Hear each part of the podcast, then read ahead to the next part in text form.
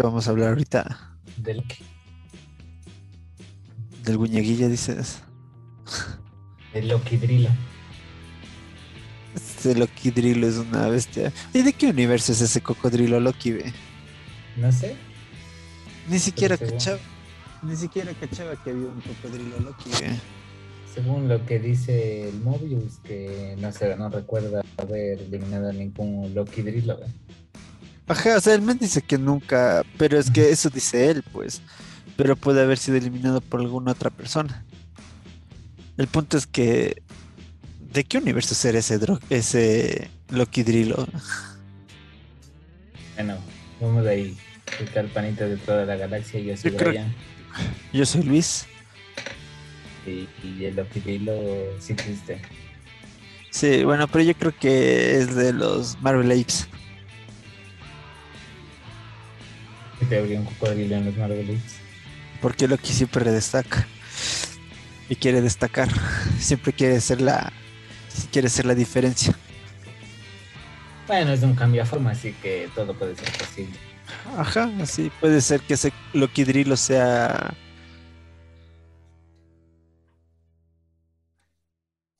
Algún Loki que tiene fetiches raros con los cocodrilos. Loki nórdico que se acuesta como un caballo para darle un caballo de ocho patas a Odín. Simón. Nah, este Loki. Ah, ese Loki. Y bueno, y como saben, Ese, e- um, ese Loki que es el papá de la Hela en la mitología nórdica y del Fenrir, el lobo gigante. ajá. Tuvo sexo con muchos animales. La mitología nórdica, griega. Muy locas, muy raras. Simón. Simón, ese es Zeus nomás. Lo casa Zeus. Bueno, regresando, regresando. Y bueno, como saben, vamos a hablar de Loki. Cuéntame qué te Uy. parece Loki Mijin, aparte de ser un galán y sexy atractivo. Eh, Tom Hiddleston, más que Loki como tal. Ah, verdad es. Bien está Mijin, bien está. Bueno, Ha tenido su- Ha tenido su cambio, ¿no? eh, O sea, Sí, no físico, sino hablo evolución como personaje. Bien. O sea, hoy día estamos grabando y o sea, ayer se acabó de estrenar el capítulo final de Loki. Así que ya podemos hablar de toda la serie y con, con todos los spoilers, con toda la, la carnita que tiene la serie. Bien, Mijin, Eh, veo, bien, que te has vuelto más paciente con el trabajo. eh. No me has insultado por interrumpirte y no dejarte terminar de hablar. Eh, ¿qué está Loki? A nivel de si como lo comparamos con las otras dos series de del MCU, que es WandaVision y Falcon and the Winter Soldier, como que a mi criterio, la más flojita de las tres. Como que, sobre todo con WandaVision, que generó mucho hype por todas las teorías y por todo lo que se creó. Falcon con acción y disparos y madrazos y golpes de todo a cada momento. Y aquí es como que fue más leve, fue como que solo explorando cosas y dando como que pas y pasitos pequeños de lo que va a ser el multiverso. No sé qué opinas. Yo creo que cada serie es la imagen de cada personaje. Entonces, claro, WandaVision tuvo más este hype porque, a ver, vamos hablando de los Vengadores y la relevancia que tienen los, los personajes en los Vengadores. O yo creo que de los Vengadores, los personajes que tuvieron más relevancia de las series fueron WandaVision. Porque, bueno, primero Wanda fue villano, luego se hizo parte de los Vengadores en la era de Ultron, porque al principio empiezan manipulados por el Ultron y son están en contra de los Vengadores y quieren buscar venganza hasta cierto punto, ¿no? Algo así es la cosa con los muchachos, porque en realidad hasta ellos están más confundidos que uno mismo. Ni ellos saben lo que buscan y tuvieron un, un debut muy, muy fuerte, muy alto. Visión, igual, también tuvo un debut sumamente fuerte en la misma película. Y sabemos que es uno de los Vengadores más fuertes, entre comillas, uno de los más fuertes porque obviamente tiene primero un, cuerpo hecho de kriptonita, no es humano, es un androide. Segundo, puede ser sin ¿No es de kriptonita? Ah, perdón. Sí, sí, piedra verde. He confundido con, con Warner. Sí, pero es de adamantium. O sea, a eso es a lo que iba. Es de adamantium y se puede volver intangible. O sea, el man controla la materia. tampoco es, es Vibranium. Adamantium es las garras de Wolverine. Vibranium. Ya ves, también me confundes, pues. Pero sí es de Vibranium, de lo que está hecho el escudito del Capitán América. Bueno, el punto es que puede controlar la materia también, ¿no? Entonces, eso también ya de por sí lo hace casi invulnerable a todo lo que hay en el planeta y, y puede levantar el martillo de Thor también. Entonces, ahí nomás sabemos que el man es un cabrón. Y, y obviamente ya de, inicio, ellos dos ya tuvieron bastante... Son personajes bastante hypeados, o sea, es como que están súper cargados y todo lo demás. Entonces, al momento de sacar la serie, la serie de ellos inevitablemente iba a ser la serie que iba a jalar más audiencia no solo audiencia adulta, sino también niños, porque muchos niños aman a Visión, muchos niños aman a Wanda, por el contexto en el que se ha ido desarrollando ellos dentro de la serie.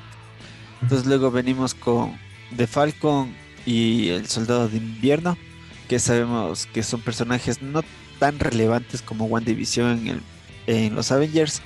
El Soldado de Invierno no es tan relevante como héroe, es más relevante como antagonista pues tiene la película El Soldado de Invierno, en el cual es el enemigo público. Y, obviamente, eh, al ser un personaje que está más relacionado con militares, que viene a ser lo que es el Capitán América, la serie iba a ser más acción. Y tiene este entorno de más acción. En cambio, con Loki, yo creo que es como que, obviamente, el dios de las mentiras. Y la serie tiene que representar un poco eso.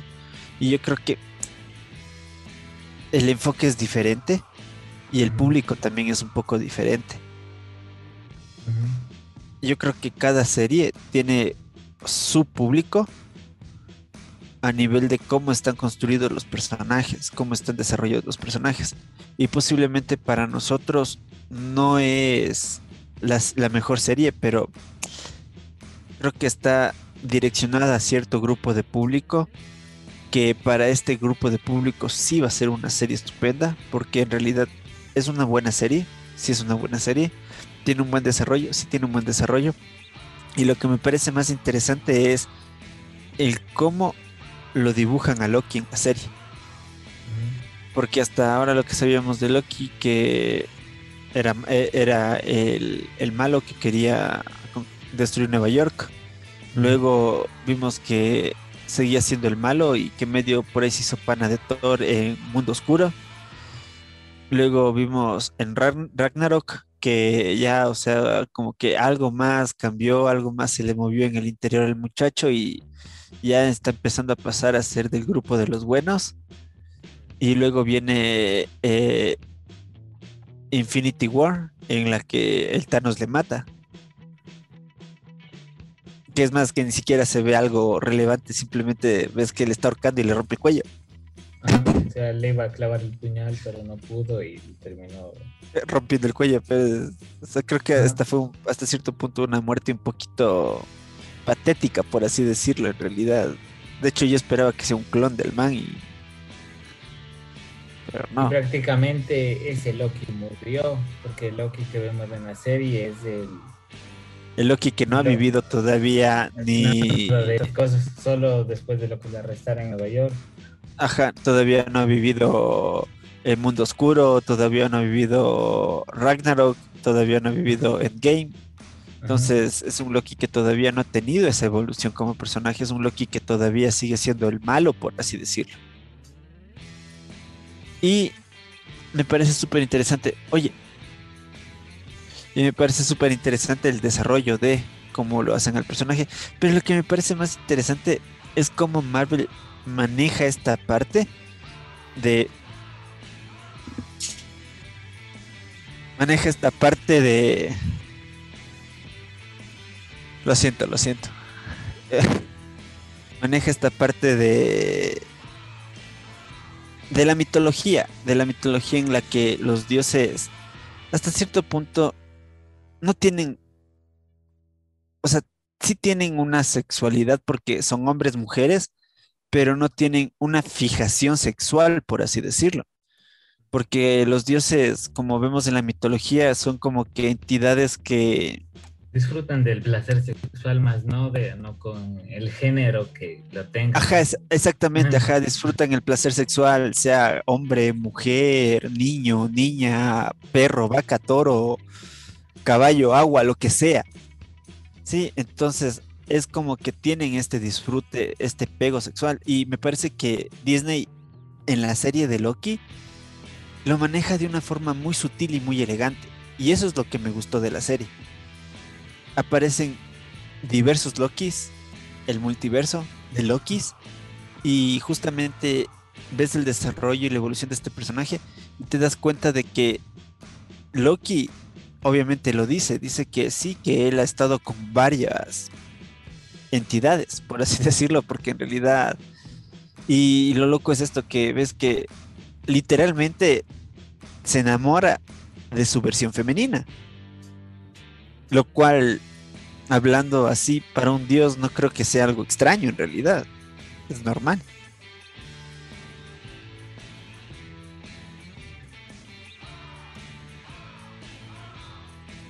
Mi gente, te, impactó tanto mi discurso que te quedaste sin palabras. Creí que ibas a seguir hablando. Pero, a ver, es que creo que esa parte de en cuanto a la sexualización o sexualidad de Loki, creo que está bien trabajada. Lo meten de una manera sutil, no, es como. Ah, exactamente, eso me gusta full, porque sabemos que Disney es como que más una plataforma para niños, por así decirlo, entre comillas. Y me parece, me, me gusta, me gusta la sutileza y la elegancia con la que supieron manejar esa parte.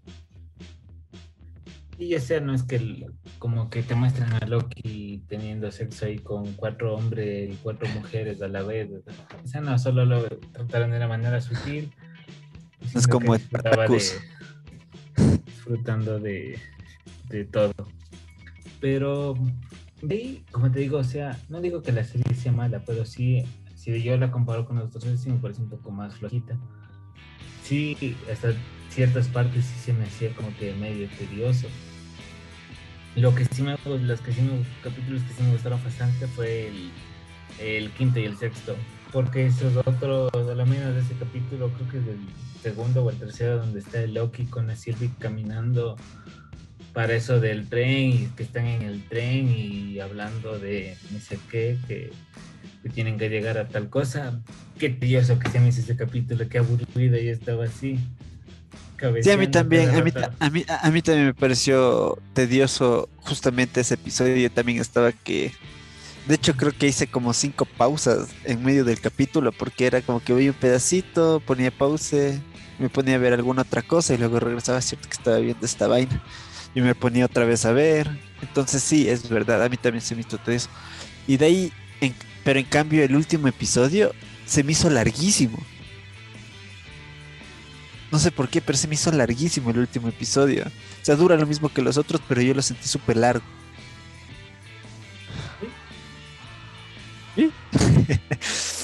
es que es que es Loki, pues dije. O sea, es todo, es todo un dios. Es que, a ver, toda esta trama de Loki empieza con esto del tiempo y que al crear, al salirte de la línea del tiempo, creas multiversos. Y entonces resulta que ha habido una entidad que regula el tiempo, que son estos guardianes del tiempo, y, esta entidad de la TVA está buscando a la variante Loki que está matando a los a estos estos manes que cuidan el tiempo y se va desarrollando por ahí y luego descubres que estos guardianes del tiempo son otro, fueron otro mandarín, otro Pietro Máximos de WandaVision, porque solo eran unos robots que les pusieron ahí y no hacían nada. Resulta que los manes O sea, había alguien aún más poderoso que ellos que no, que solo lo, solo los ahí como títeres, por decirlo, para pensar que ellos eran los que cuidaban el tiempo.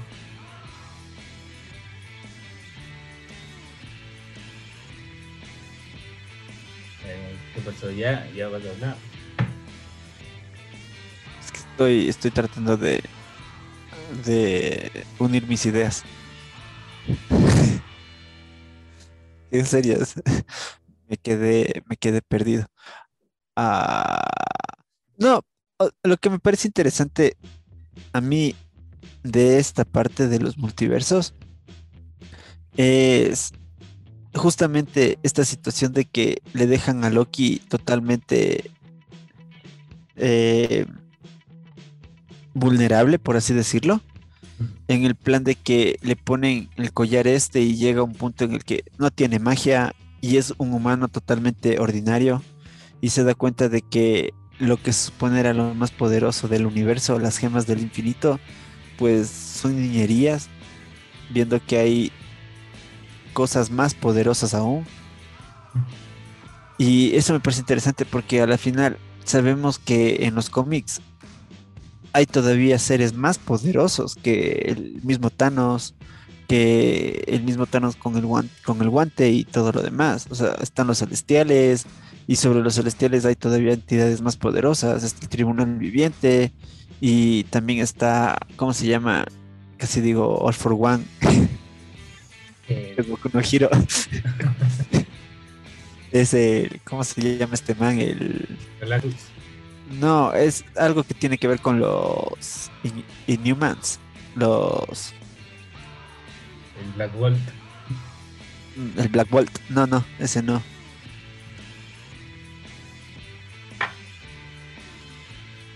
Es que, y sí, hay muchos como que guiño de todo esto. O sea, resulta que aquí los guardianes, o sea, los guardianes del tiempo en los cómics existen, pero aquí no.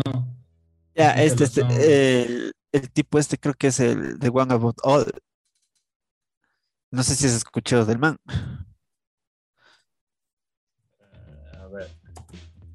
Escuché, solo una vez escuché de este tipo, el de One About All.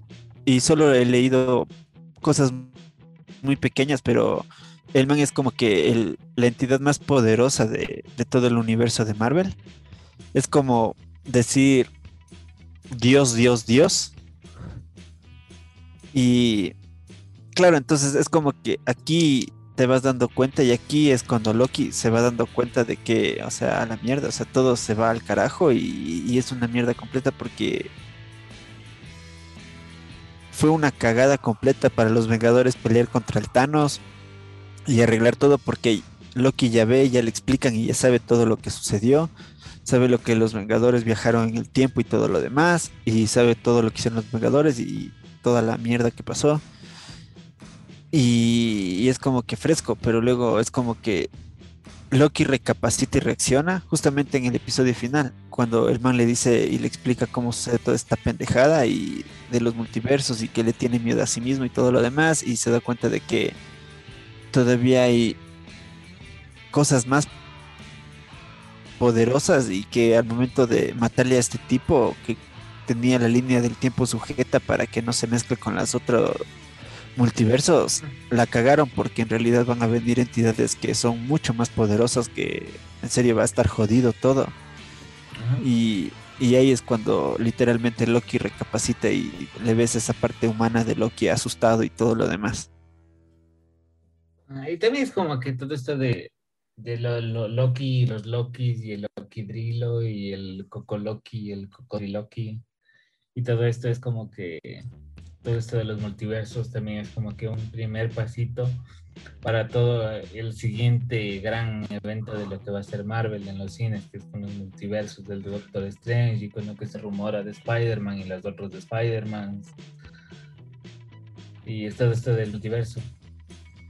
Y y que, o sea, lo van pintando de una manera muy sutil, muy de a poquito, porque, porque si, al final aparece, no es una post-crédito, simplemente sale Loki regresará en la temporada 2. y es como que te presentaron un poquito nomás de lo que va a ser este, este, esta parte y, veremos quizás el desenlace y todo lo que va a ser en Loki 2 y posiblemente en, Thor, Love, and Thunder. Y justamente esa era mi, pregunta que te iba a hacer. ¿Será que asoma Loki en, Thor, en la siguiente de Thor? Eh, yo digo que sí. Yo digo que sí, porque por ahí puede hacer alguna cosa de llamarle al ñaño que le acolite y se entere el Thor que Loki, el Loki está vivo y, porque Thor sí le quiere a Loki, pues, pero Loki no le quiere al Thor. Simón. Es una, es una, bestia. ¿Cómo, ¿Cómo, se llama? El, el, el, ayúdame es lo que hace el Thor con el Loki. Así se llama. Pues, Cuando eh, el Loki se hace pasar por herido y el Thor le lanza como saco de papas contra los enemigos.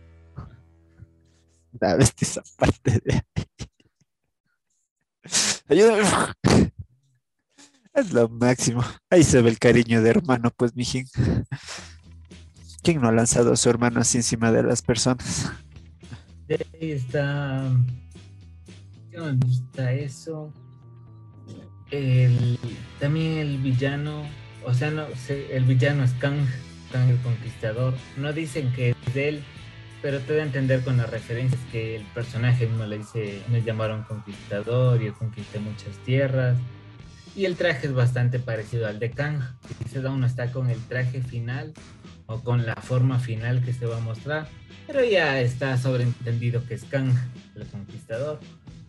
Y, pero de este villano no sé mucho, no, he explorado mucho lo, lo que es de él, pero sabemos que él es de, de los que está detrás de todo esta vaina del, al menos de este primeros pasitos del multiverso, así que quizás en la otra temporada ya lo exploren más a este personaje.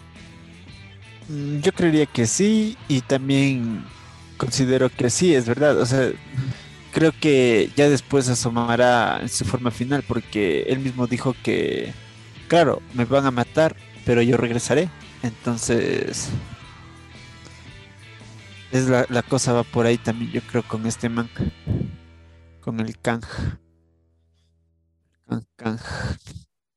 El Conquistador, que me parece que aparece en un capítulo de la serie de los cuatro fantásticos de, de los de dibujitos. De la clásica. La de las noventas. Ajá, por eso de la clásica. Mm, creo que sí. Creo que aparece ahí con el tu el Doom me parece que es de él cuando le, lo que vi recién. Pero sí, me parece un, villano sutil. Está, bueno, su introducción fue sutil, no hizo gran cosa aún. Así que está todo bien ahí por el momento. Eh, la actriz, la Sylvie, que hace de la Loki, la loca. Bueno, eso la Sylvie ya no le dicen, es una variante Loki, pero solo le dicen Siri. La actriz me parece que interpreta bien su papel. Encima me parece que es bastante guapa y con ese acento británico lo hace bastante bien. Mm, sí, verdad es. Tiene un atractivo medio interesante. Ah, ah. De ahí. De ahí me parece interesante cuando el Loki se topa con los otros Lokis. Es una bestia cuando el pero lo que me parece interesante cuando Loki se topa con los otros Lokis es que cada Loki es diferente, ¿no? ¿Te diste cuenta? Pero hay un Loki viejo es de Loki de los cómics, el Loki con traje de los cómics, el Loki niño que también asoma, que es parte de los Young Avengers o de los Thunderbolts, de algunos de esos grupos de jóvenes, que también lo de meter por ahí. Sí, y lo que me parece interesante es eso, ¿no? Como que cada Loki es diferente pero hay un Loki que es igual a Loki, el que sale con el gafete de Loki para presidente. Eso me parece interesante. O sea, poner a un Loki que sí es igual a Loki. Y el Loki Drilo le arranca el brazo, la mano. Nada, de esa parte. Este, como se lanza el Loki Drill y le, le, le, le deja sin mano.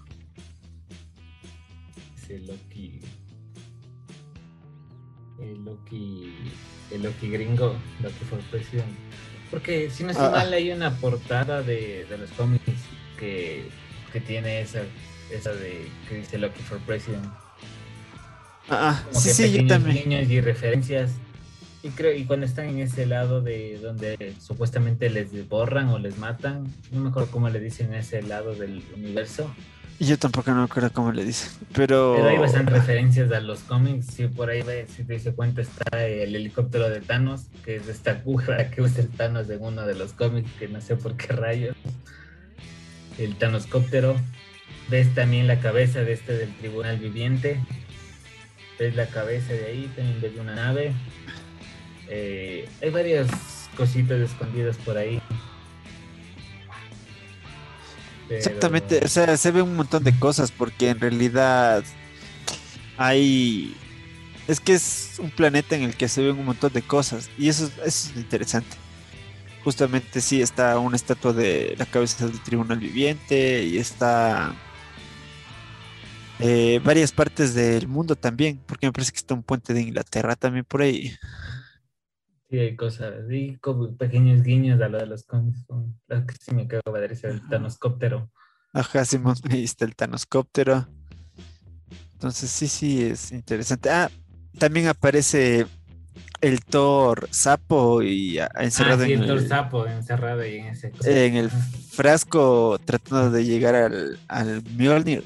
Ajá. Ese, ¿por qué, por qué es, por qué sapo? Le convierten en sapo. Estoy muy al tanto de lo que fue Thor, uno de uno de los personajes que. Es que creo que creo que sí hay, es que creo que sí hay, hay, un- hay en alguna serie de dibujos y se muestra esa parte que le convierten en sapo y el man tiene que le, le convierten en sapo, entonces cuando recupera el martillo vuelve a su forma normal. Mm, Bueno, no importa. En alguna de dibujos creo que vi eso, no me acuerdo en cuál. Pero sí, está el Thor sapo, está el martillito, el Mjolnir.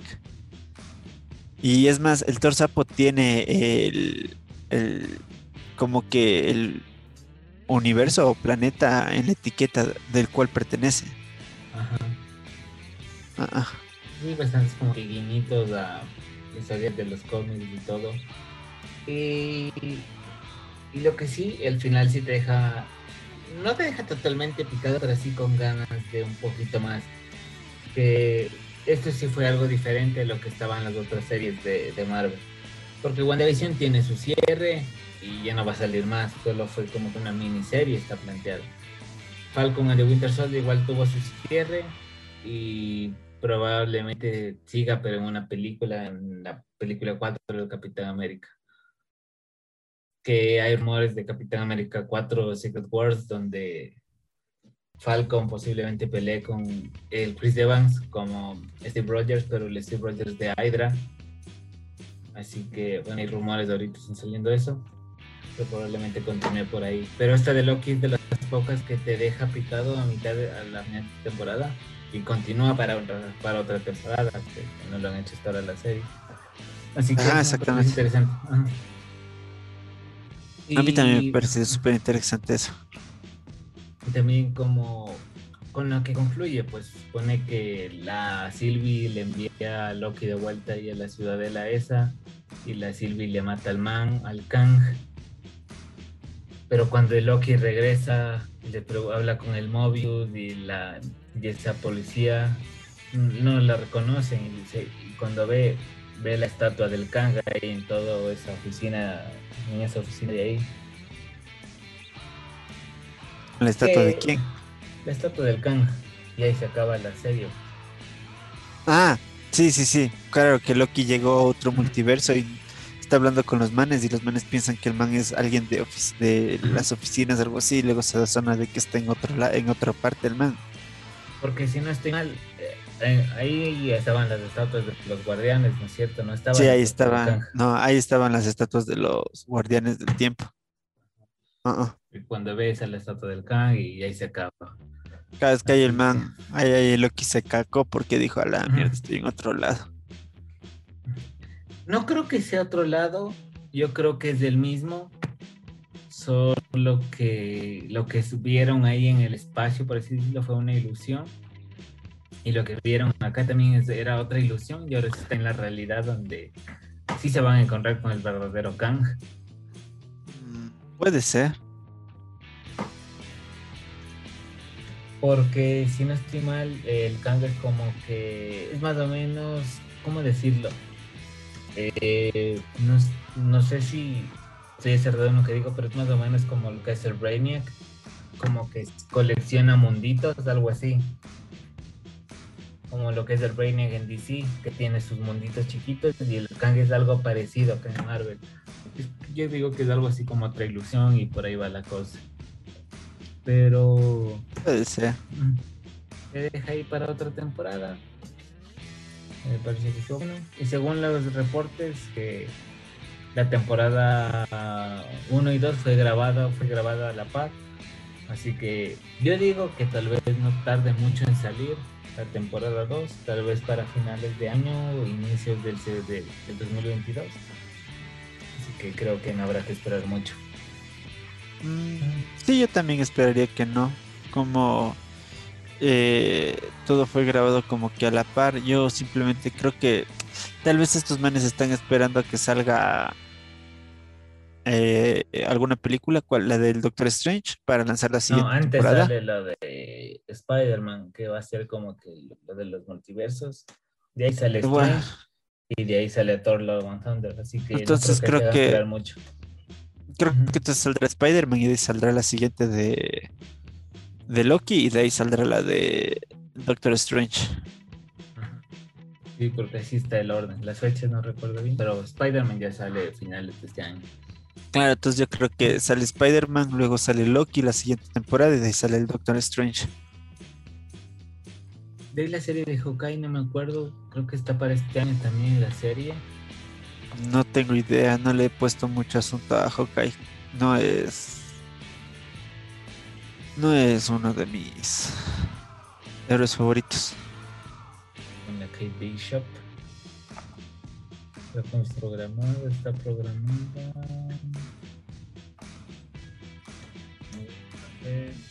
A finales de este año también.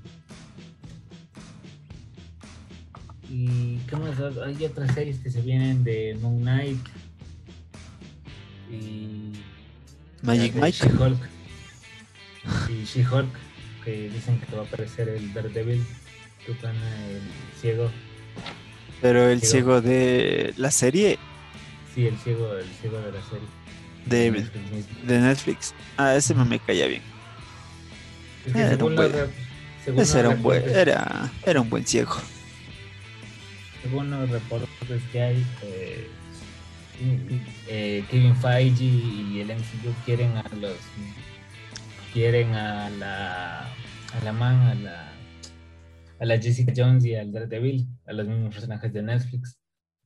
Ah, Pero a Luke Cage y al Iron Fist piensan tal vez cambiarles, piensan hacer con otros actores de sus personajes.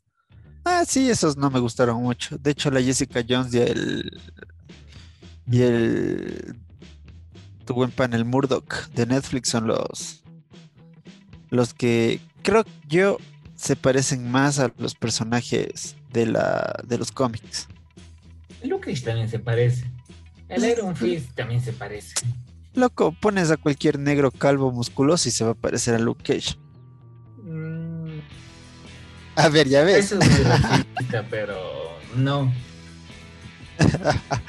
Ya ves, hasta te lo pensaste. Hijo de tu madre. Y tú lo sigues pensando, lo peor. No, el Iron Fist es el que menos se parece. El Iron Fist de, lo, de los cómics es. No es más musculoso, es un poco más definido, por así decirlo, y es un poco más delgado. Este Iron Fist. Es que en la serie nunca se lo apuntó con el traje, siempre peleó solo con ropa de calle y ya. Sí, sí, pero, o sea, hablo de que. sin ropa, No sé si se le ve, pero hablo de que, o sea, muy allá de, eso, el Iron Fist de, de, la serie es como que, de los cómics es como que más delgado y un poquito más alto. O sea, voy a eso, es un poco más delgado. Un poco más delgado y más alto. Entonces, mm, no lo sé. Por ahí. El personaje que menos, menos me, o sea, menos me gustó de las series de Netflix fue Iron Fist. Es el que menos me gustó. De ahí el que más me gustó sí fue tu pana el ciego, el Matt. Oye, es que hacer de ciego sí es complicado en la actuación y yo creo que el man sí lo hacía súper bien. Cuando estaba sin los lentes viendo al vacío Ajá. y actuando al mismo tiempo. Ahí también, y el Punisher también creo que a él también lo quieren rescatar, el mismo actor. Y De hecho, de hecho sí, yo también creo que el, el actor de Punisher, el, ¿cómo se El llama este man? Ah, creo que el man sí pega full para Punisher. tiene cara de Frank Castle.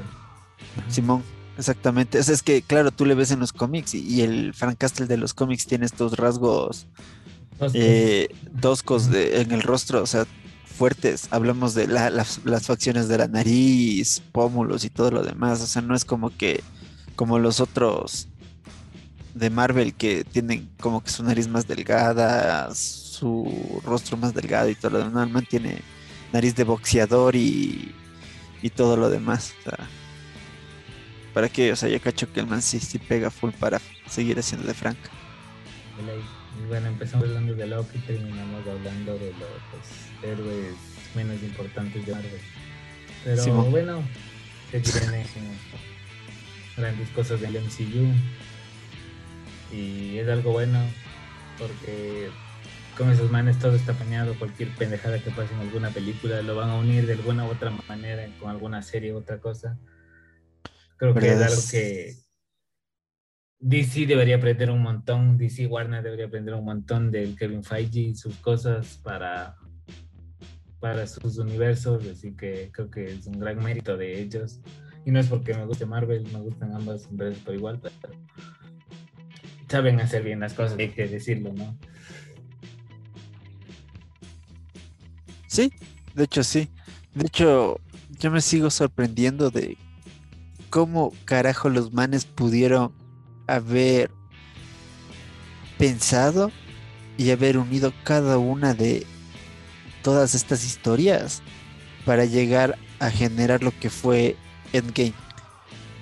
Es un trabajo sumamente minucioso, sumamente bien pensado, bien elaborado, bien justificado como para que al momento de hacer la película eh, Civil eh, eh, Infinity War y Endgame no haya huecos, no haya espacios y todo tenga un sentido, una lógica, una coherencia y, y Bueno, sí hay bastantes cosas ilógicas, pero es parte de, ¿no? o sea, claro, es que es parte de- del universo como tal, pues, pero hablo de que la historia como tal está muy bien empatada con todita las otras historias de los manes. Y, cada, y cada suceso llevó al siguiente y al siguiente y al siguiente. Creo que todo empieza, todo empieza con,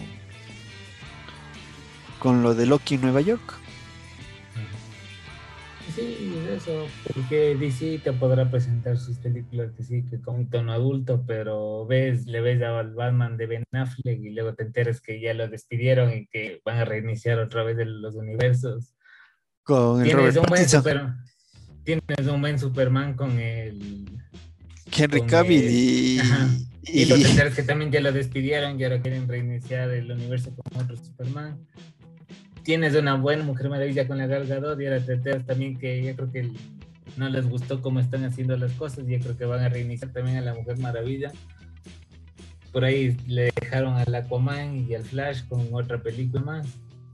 Así Y después de eso, capaz ya les reinician otra vez los universos a los manes, así que también ya le valieron carpeta.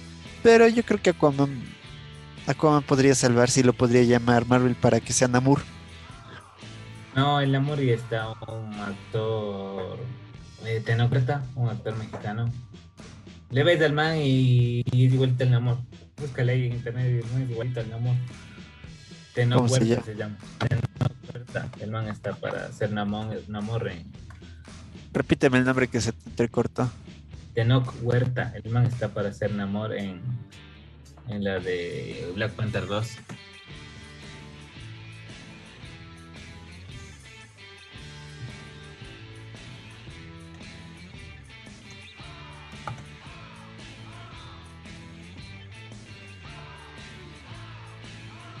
es verdad. Es igual a tiene, tiene esa pinta, o sea, como el mexicano, ese toque, porque se enamora es decir, lo pintas como blanco y todo, pero tiene rasgos no de gringos, sino que tiene rasgos más latinos del personaje igual de los cómics, por así decirlo. solo tiene que, solo tiene que adelgazar más la cara, pero está igualazo, eh.